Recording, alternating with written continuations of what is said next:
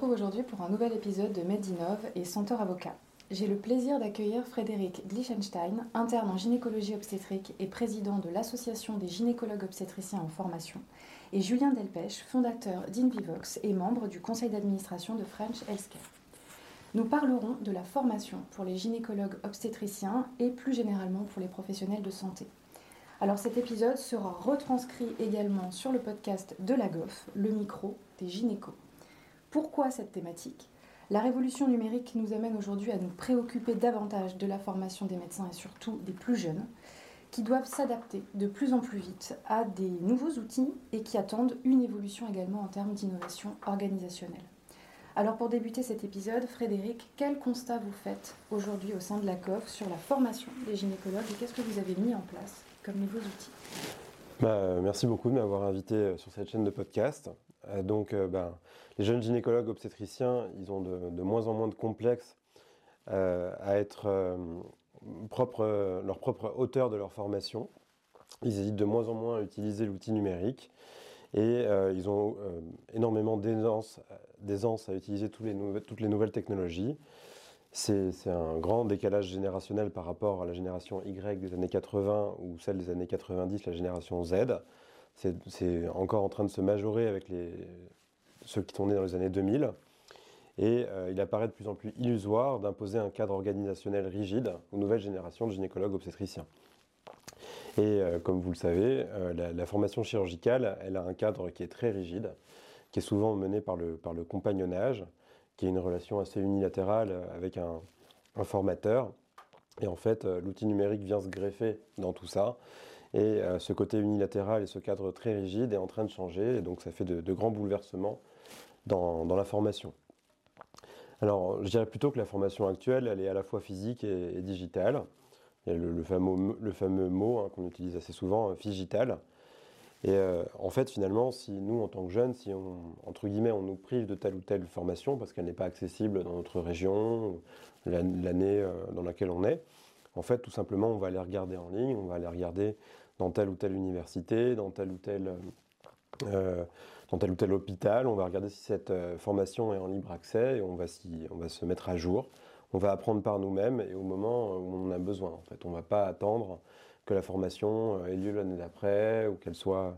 Donc, on en a vraiment besoin à tel ou tel moment. Et des fois, ça peut être euh, effectivement un week-end, un moment qui n'est pas complètement le moment euh, universitaire. Alors, les, banques de films chirurgicaux, parce qu'on parle aussi de, nous c'est une spécialité chirurgicale, et donc c'est un apprentissage qui est un peu différent de l'apprentissage des médecins qui, de la médecine, on va dire, très théorique. Ben, les, banques de films chirurgicaux, elles ont beaucoup, euh, se sont beaucoup euh, agrandies ces dernières années.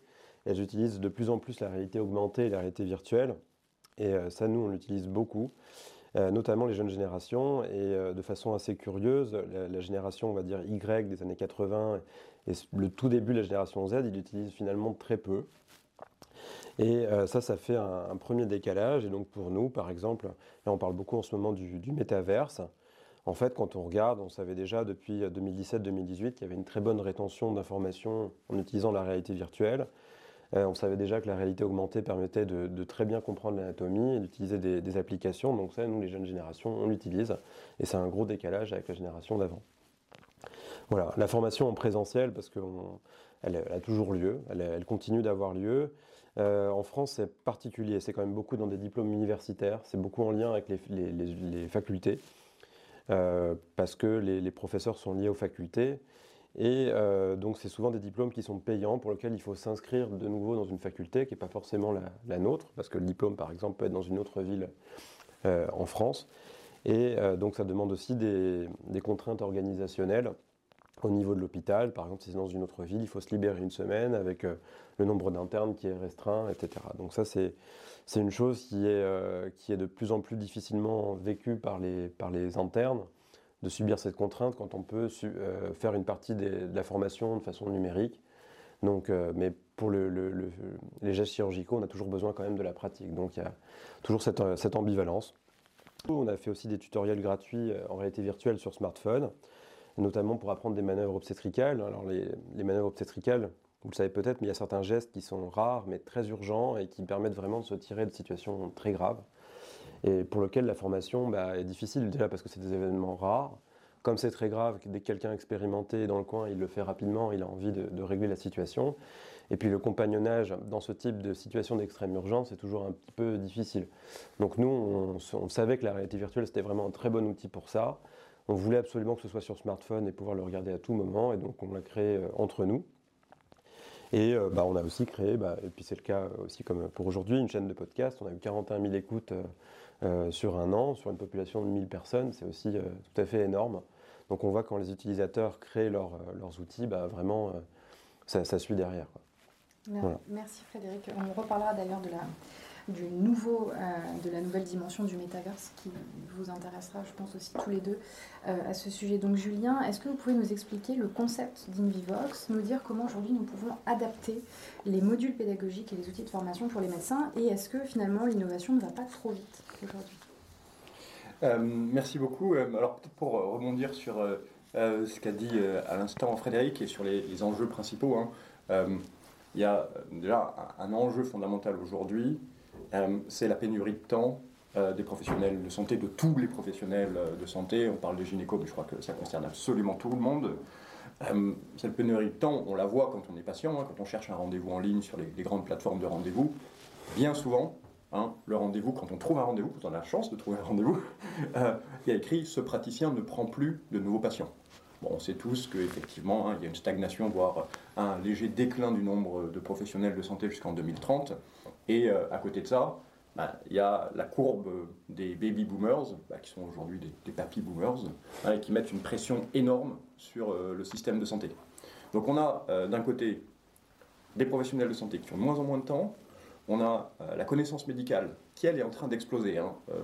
Les, chiffres là, de, l'étude de Harvard, qui est, bien connue, qui est citée dans tous les papiers, c'est la connaissance médicale double tous les 73 jours. Hein, J'ai bien dit 73 jours.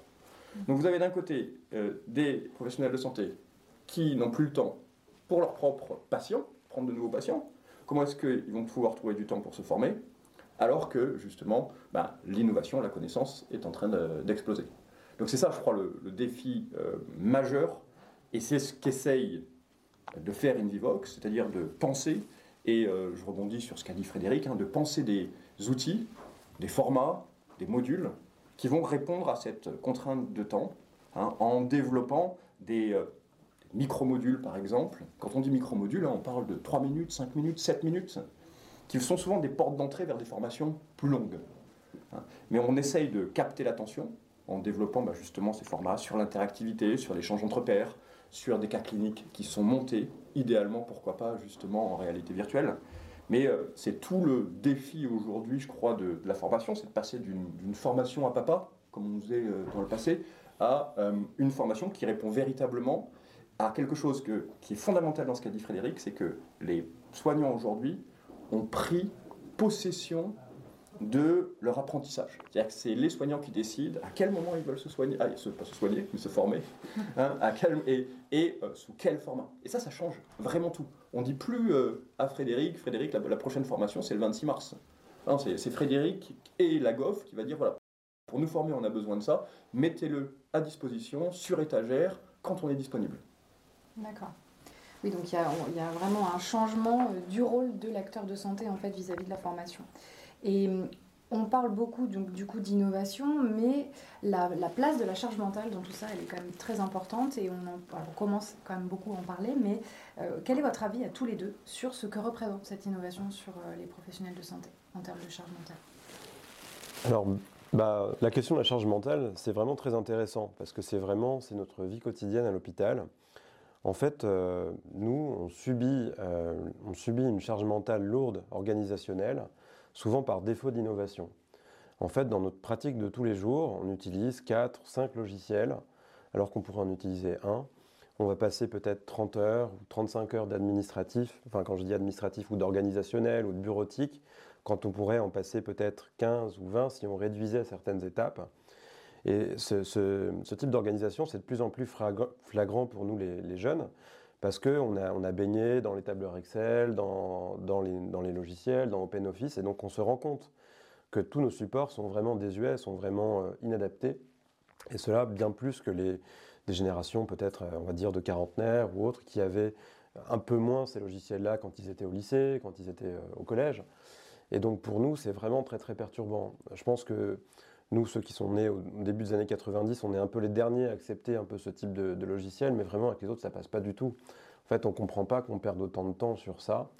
On a l'impression qu'en fait, finalement, le défaut d'organisation a été le défaut d'innovation, en fait, le fait de ne pas inclure les jeunes qui ont l'habitude d'utiliser tous ces supports euh, dans la, charge mentale de tous les jours, on a l'impression que c'était vraiment délétère. C'est vraiment quelque chose qui, a nuit à notre formation et qui, d'ailleurs, qui nuit à la qualité de, de vie, de travail des, des médecins, d'ailleurs même des médecins plus âgés. Les médecins généralistes seront les, premiers à vous dire qu'ils font énormément d'administratifs. D'ailleurs que c'est assez peu compté et qu'ils ont du mal à, s'en sortir avec tout ça. Ça, c'est euh, du coup la, charge mentale liée au défaut d'innovation, du fait qu'on ne nous a pas fait assez confiance ou qu'on ne fait pas assez confiance aux jeunes pour innover. Alors après, il y a, euh, si on va sur la charge mentale d'un support de cours, et donc si on parle de, l'éducation, du fait d'avoir une rétention d'informations quand on apprend un cours, effectivement, euh, le fait de regarder un film, le fait d'écouter un podcast, ou alors le fait d'utiliser un outil technologique innovant, comme la réalité virtuelle par exemple, la charge mentale n'est pas la même. Si on est dans un casque et qu'on a des images qui sont très immersives, très, très, euh, avec beaucoup euh, d'interactions, c'est difficile de rester concentré longtemps, et donc effectivement, étudier la charge mentale quand on étudie un tutoriel de chirurgie en réalité virtuelle avec des graphismes hyper compliqués, c'est quelque chose d'assez important parce que bah, on risque d'avoir du mal à bien suivre, on risque d'avoir mal à la tête, d'être un peu fatigué, et donc de finalement pas, euh, pas adhérer à ce type de tutoriel. Alors, euh, bah, par exemple, le score qu'on utilise le plus souvent pour euh, analyser la charge mentale, c'est des scores de la NASA. Et en fait, les scores de la NASA, ils ne sont pas très très adaptés finalement à la chirurgie. Et c'est assez rigolo quand on en, euh, chacun dit que c'est un nouveau score innovant, mais finalement, c'est des scores qui datent des années 90 et qui n'ont rien à voir avec la. Il n'y a pas vraiment de, score euh, dédié à ça, en tout cas, j'en ai, ai pas la connaissance. une autre chose aussi qui est assez euh, intéressante pour notre génération, qui est un peu plus baignée dans les jeux vidéo, c'est le phénomène de l'Uncanny Valley. C'est le fait d'avoir en fait. de, rejeter en fait un, élément. En fait, si, si, un milieu nous paraît familier, par exemple pour nous le bloc opératoire, si on veut le reproduire avec des graphismes, il faut qu'il soit extrêmement, extrêmement euh, fiable, extrêmement familier. Si jamais il y a des petits détails, des petits détails qui peuvent être insignifiants, ben nous on peut avoir un rejet parce que c'est pas exactement notre vie de tous les jours. Donc on va se dire ah mais il est un petit peu bidon finalement ce, tutoriel. Donc ça c'est des choses qu'il faut euh, adapter à la charge mentale et c'est vrai que si la personne qui, crée les tutoriels euh, n'est pas un jeune chirurgien, n'est pas un chirurgien et n'est pas non plus un jeune qui a l'habitude d'utiliser ce type d'outils, finalement, il peut y avoir un décalage entre les gens qui l'utilisent et les gens qui le, produisent. Oui, donc vous prenez une. comment dire euh, Il faudrait vraiment un compagnonnage, enfin pas vraiment un compagnonnage, mais en tout cas un équilibre sur ceux qui font, qui mettent en place les formations, qui soit euh, un duo entre euh, celui qui la conçoit et le professionnel qui, qui va la mettre en pratique. Peut-être même un trio, parce qu'en en fait, euh, voir un peu plus finalement, parce qu'il y a celui souvent, celui qui la conçoit, c'est un professeur qui, va valider le contenu scientifique. Évidemment, ça, y en a besoin. Mais pour valider le fait que la technologie va être euh, adhérée, que les jeunes vont adhérer à, ce nouveau type de format, je pense qu'il faudrait quelqu'un de jeune. Et pour le, fait de, créer ces tutoriels, c'est tellement technique qu'il faut des ingénieurs, qu'il faut souvent il faut aussi des financeurs. Et souvent l'argent c'est difficile à trouver. Nous, à la GOV, dans notre expérience, on s'est rendu compte qu'en fait, on avait contacté des ingénieurs, par exemple. Les ingénieurs euh, sont beaucoup, plus forts que nous pour trouver l'argent, mais ça ne suffisait quand même pas. Les médecins ne sont pas si bons que ça pour trouver l'argent, en tout cas dans ce type d'innovation avec des internes. Et donc, on avait besoin en fait d'une équipe un peu plus grande. Donc, il faut des gens qui ont la compétence de savoir vendre un projet et trouver de l'argent, des gens euh, qui permettent euh, de, de, créer donc des ingénieurs, des gens qui permettent de valider le contenu scientifique, etc. Donc ça fait des équipes beaucoup plus grandes. En fait, la création des supports est beaucoup plus grande que ce qu'on pouvait euh, imaginer à l'époque où on faisait un cours euh, au tableau, euh, à la craie, où finalement le support n'avait pas vraiment d'importance. Julien, votre avis sur... Sur la santé mentale, sur la charge mentale, pardon. la santé mentale, c'est un autre sujet. la charge mentale, je vais vous prendre un exemple. il y a dix ans de ça, quand on cherchait une chambre d'hôtel, euh, comment on faisait? Bah, À l'époque, on allait sur euh, novotel.com, sur formule1.fr, euh, pour les plus riches, Hyatt ou je sais pas quoi. on notait tout sur des post-it. Hein, le prix de la chambre, est-ce qu'il y avait une piscine, est-ce qu'il y avait le petit déjeuner et tout ça. Après, on avait 10 post-it et puis on prenait une décision.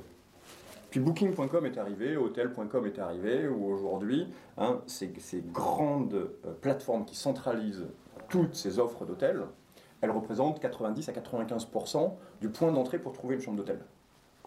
Euh, la charge mentale aujourd'hui chez beaucoup de professionnels de santé, quand ils veulent se former, hein, puisque c'est le sujet d'aujourd'hui, c'est comment je fais? Quelle est la formation idoine? Comment je compare des formations? Où est-ce que je vais trouver des formations? Et il n'existe pas aujourd'hui de plateforme, de booking.com de la formation médicale, et c'est pour ça que nous, c'est notre objectif chez InVivox, d'être capable d'agréger un maximum d'offres pour permettre aux professionnels de santé de comparer une offre sur un même sujet. Hein Là, on vient par exemple de signer euh, une convention avec l'Académie nationale de chirurgie pour récupérer l'intégralité de leur contenu et puis de le mettre à disponibilité de tous les professionnels de santé de France, mais du monde entier. Tous les francophones, puisque le, contenu est essentiellement en, français. Donc l'idée un petit peu, bah, c'est de réduire euh, cette charge mentale au moment de trouver une formation et de pouvoir choisir la formation la plus adaptée, qui pour certains va être une formation extrêmement cool, d'autres une formation en compagnonnage à l'étranger. Il y a énormément de formations possibles. Donc nous, c'est un petit peu la manière dont on euh, aborde la question de la charge mentale. Très bien. Alors on ne peut pas parler de formation des professionnels de santé sans aborder le sujet du nouveau dispositif encadrement des avantages et sans parler des conséquences concrètes que vous pouvez relever de l'impact qu'a pu avoir ce nouveau dispositif sur la formation des internes, euh, des jeunes médecins. D'autant plus, Frédéric, vous, en tant que président d'une association, c'est aussi intéressant d'avoir ce, point de vue-là. Est-ce qu'on pourrait penser que c'est vraiment un frein à la formation aujourd'hui? Alors, bah, en chirurgie, euh, actuellement, il y a presque plus d'investissement des industriels envers les internes, du fait de, cette loi qui, interdit pour les laboratoires pharmaceutiques uniquement, euh, si j'ai bien compris cette loi, de faire de l'hospitalité, c'est-à-dire de payer de la nourriture ou du logement euh, à des internes. Et euh, du fait de ça, on n'a plus vraiment de formation sur les gestes pratiques, c'est-à-dire sur des simulateurs, avec du matériel technique ou des choses comme ça, ce qui n'est pas forcément lié à des laboratoires pharmaceutiques. Ça peut être des constructeurs de, matériel ou des choses un petit peu différentes. Et c'est des formations, c'est pas de la nourriture ou un logement ce qui pourrait avoir lieu par exemple dans les hôpitaux ou qui pourrait avoir lieu sans déplacement ou sans, euh, nourriture. Donc ça, c'est quelque chose qui est très constaté, euh, qui est constaté vraiment dans l'ensemble des, professions chirurgicales et au sein du réseau auquel on appartient, qui s'appelle le CNJC, le Collège national des jeunes chirurgiens, qui est en lien avec l'Académie de chirurgie. Et euh, toutes les, spécialités chirurgicales sont vraiment très claires sur, sur ce sujet.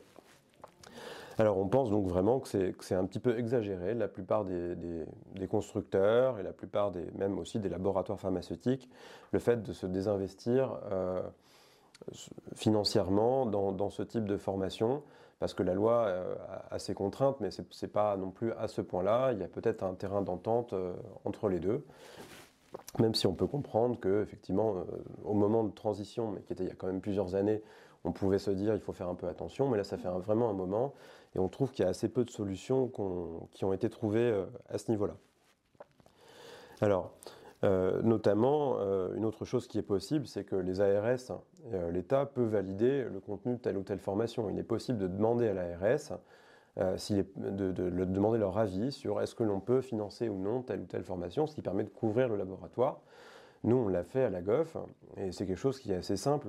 En fait, hein, il suffit de bien écrire son dossier. Et encore une fois, comme c'est une histoire d'hospitalité, à partir du moment où on n'est pas en train de demander de l'hospitalité à un laboratoire privé, euh, l'ARS peut être d'accord. Et quand on voit la taille de certains laboratoires, de certains constructeurs, ils ont tout à fait la structure juridique et les moyens associés, ou même au sein de fac, au sein de, pour, gérer ce type de, formation. Donc ça, la loi la loi dite cadeau, la loi anti-cadeau, euh, anti-hospitalité, euh, ça, c'est clairement été euh, un frein dans la formation des jeunes chirurgiens, notamment pour les gestes techniques. après, il faut quand même noter, et nous on s'en est vraiment rendu compte à la GOF, qu'il y a quand même des médecins, qui sont d'ailleurs pas du tout forcément tous universitaires, mais certains, certains le sont, qui vraiment font de gros efforts pour quand même maintenir une formation technique. Euh, il y en a très peu. Euh, c'est rare que ces formations soient gratuites, mais il y en a quand même. Et nous, on a pu assister à une quarantaine d'ateliers avec la GOF grâce à des médecins bénévoles qui se sont vraiment motivés, qui nous ont aidés à faire les, dossiers. Et vraiment, bah, je, tiens à les remercier. Ces, médecins, ils relèvent de, bah, de l'exception et de l'exceptionnel. Merci Frédéric. Julien, vous le constatez à votre niveau chez Univox, ces difficultés, ces freins? Pour qu'ils se forment Ouais, je, vais être un petit peu plus virulent que, Frédéric. Là-dessus, je crois qu'il ne faut pas prendre les internes pour des jambons, hein, pour parler familièrement. C'est-à-dire que je crois qu'un interne, quand il reçoit une formation, est tout à fait capable de faire la différence entre une formation qui est complètement promotionnelle et une formation qui est basée sur le geste, sur un outil, sur une pathologie, un environnement, peu importe. Et je crois qu'il existe aujourd'hui en France une réglementation depuis maintenant des années, hein, qui est pour tous les professionnels de santé, à chaque fois qu'un laboratoire ou qu'un industriel invite à déjeuner, invite à un congrès, un médecin, je ne parle pas d'un interne, hein, mais d'un médecin ou d'un professionnel de santé, cette loi sur la transparence, elle oblige à le déclarer. Et tous les citoyens français hein, peuvent accéder à ce site en tapant le nom de leur euh, médecin traitant, par exemple, et de voir son historique avec les laboratoires. Combien de fois il a déjeuné avec des laboratoires D'ailleurs, c'est réglementé aussi. On ne peut pas inviter un médecin à déjeuner tous les jours. Donc il existe déjà une réglementation, et là, la France vient rajouter une couche de réglementation contraignante sur une réglementation sur la transparence qui était parfaite elle, existe. Pourquoi en permanence vouloir rajouter de la contrainte sur une activité, Frédéric l'a dit, qui est fondamentale? La formation, et franchement, il faut, je le redis, il ne faut pas prendre ni les internes, ni les médecins, ni les gens pour, pour des jambons. Et on est quand même capable de faire la différence entre de la promotion et de la formation. Alors, j'avais quand même... Euh, il y a quand même quelque chose qu'on doit, qu'on doit préciser, en tout cas dans notre spécialité, le nombre d'internes augmente. Parce qu'évidemment, il, y a un déficit de médecins du fait du numerus clausus et de, choses que, l'on connaît tous. Euh, en fait, le nombre d'internes augmente, le nombre de formateurs n'a pas tellement augmenté. Alors, euh, bien que tout ça était complètement prévisible, hein, le nombre de places est choisi tous les ans, on sait à l'avance comment les choses vont augmenter, mais en tout cas, le nombre de formateurs n'est pas complètement adapté au nombre d'internes. Et donc, en fait, ces ateliers de simulation sont vraiment de plus en plus euh, importants pour nous parce qu'on a moins de temps en fait avec chaque formateur. Et puis il faut savoir que les techniques chirurgicales augmentent. On parle bah, du fait qu'il faut apprendre à la fois, bah, pour nous la laparotomie c'est la chirurgie ouverte si vous voulez, il y a aussi la chirurgie en célioscopie, la chirurgie avec le robot, d'autres euh, techniques chirurgicales. Et donc en fait il y a plus de techniques à apprendre. Et ça, ça avance avec les années et ça sera toujours comme ça. Et donc en fait, on a, besoin de la simulation. En fait, on ne peut pas d'un côté, enfin on a besoin de ce temps, de ce temps-là. Le fait de l'arrêter euh, et la technicité des gestes, la multiplicité des nouveaux gestes à apprendre, fait qu'on ne peut pas complètement euh, mettre de côté ce, côté simulation. Il faut faire vraiment attention. Et puis on prend un retard au niveau européen et mondial. Hein, quand euh, les laboratoires, on parlait des robots, tous les laboratoires qui aujourd'hui proposent des robots ont des budgets de formation extraordinaires. Mais vraiment, c'est des budgets qui sont justement faits pour former tous les internes. Donc ces laboratoires forment tous les internes européens, sauf les Français. Voilà. Donc voilà comment on prend du retard. Hein. Euh, sur une innovation fondamentale euh, du futur. Alors, et euh, pour aller même encore plus loin, je me souviens très bien qu'à la GOF, on nous a proposé, il y a un congrès européen de, chirurgie avec une, formation justement en robotique et en chirurgie classique. Et même s'il y, a la loi anti-hospitalité, en fait, la, prise en charge de ce congrès, tout est pris en charge, c'est gratuit d'y aller. Et en fait, il n'y a aucun interne français qui y va sur les 30 places données. Et il faut savoir que les internes en off, certains ont postulé et euh, bah, ils nous ont tous répondu finalement qu'ils ne pouvaient pas parce que l'hôpital, on ne leur laissait pas le temps d'y aller. Et donc, euh, en fait, on a vraiment beaucoup de, choses à mettre en commun, beaucoup de retours à avoir tous ensemble sur cette situation pour essayer de, de s'arranger pour qu'on ait tous accès à la formation, à l'innovation, etc. Merci. Alors, par rapport à tout ce que vous venez de nous dire, euh, finalement, comment vous, voyez la formation de demain? On a parlé euh, du métaverse en début d'épisode. Est-ce que ça pourrait être euh, l'une des dimensions de cette formation de demain? Comment vous la percevez aujourd'hui? Commencez par Julien? Aujourd'hui, le, métaverse, c'est un, buzzword, hein, comme on dit en anglais. On ne sait pas trop ce que ça va comporter il y a des choses, il y a des, il y a des expérimentations qui sont, qui sont intéressantes. Euh, moi, je, je, crois plus en la formation entre pairs. Aujourd'hui, euh, Frédéric en a parlé. Euh, je crois que c'est la, c'est la formation qui a fait ses preuves depuis que l'homme fait de la médecine, depuis les premiers hommes sorciers qui transmettaient leurs connaissances par le compagnonnage. je crois que c'est le compagnonnage qui est à réinventer hein, sous ses différents formats. moi, je crois plus hein, à la transmission de connaissances entre pairs. Est-ce que le métaverse y participera? Sûrement, ça sera un canal possible. Je ne sais pas encore comment, hein, mais moi je suis fondamentalement attaché et on a créé Invivox pour faciliter le compagnonnage médical. Donc voilà, d'autant plus, mais je crois à cette formation entre pairs dans le futur. On retient très brièvement qu'il faut sortir du coup d'un cadre rigide de formation, euh, trouver les meilleurs outils, notamment par la construction d'applications mobiles, essayer d'agréger les offres de formation pour les professionnels de santé comme ce que vous faites chez Invivox, euh, penser euh, des nouveaux outils qui répondent à des contraintes de temps et aussi repenser une innovation organisationnelle pour la charge mentale et renforcer un compagnonnage qui reste la clé de la formation aujourd'hui.